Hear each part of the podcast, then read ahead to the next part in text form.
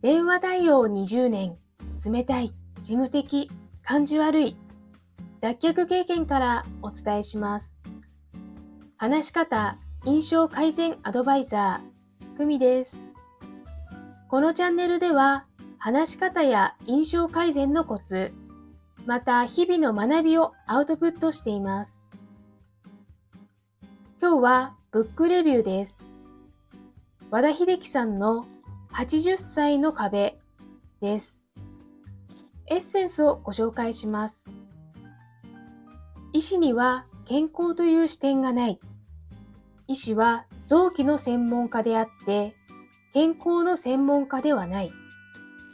医師が言う病気が治るとは臓器の状態が良くなることを示しています。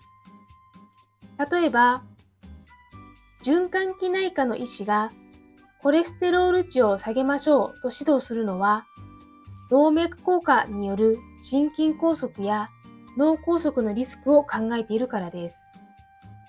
しかし、コレステロール値を下げると免疫機能が低下し、癌を進行させたり、感染症にかかりやすくなります。コレステロール値を下げた結果、血管系の疾患で死ぬ人は減っても、がんや肺炎で死ぬ人が増えたという現実があります。また、コレステロール値が高めの人の方が長生きできるという調査結果もありますが、逆はありません。臓器の治療だけをしても、他の面に支障が出ることもあります。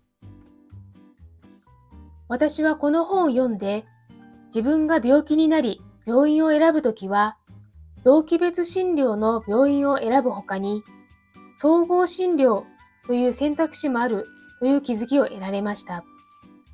ぜひ読んでみてはいかがでしょうか。それではまた。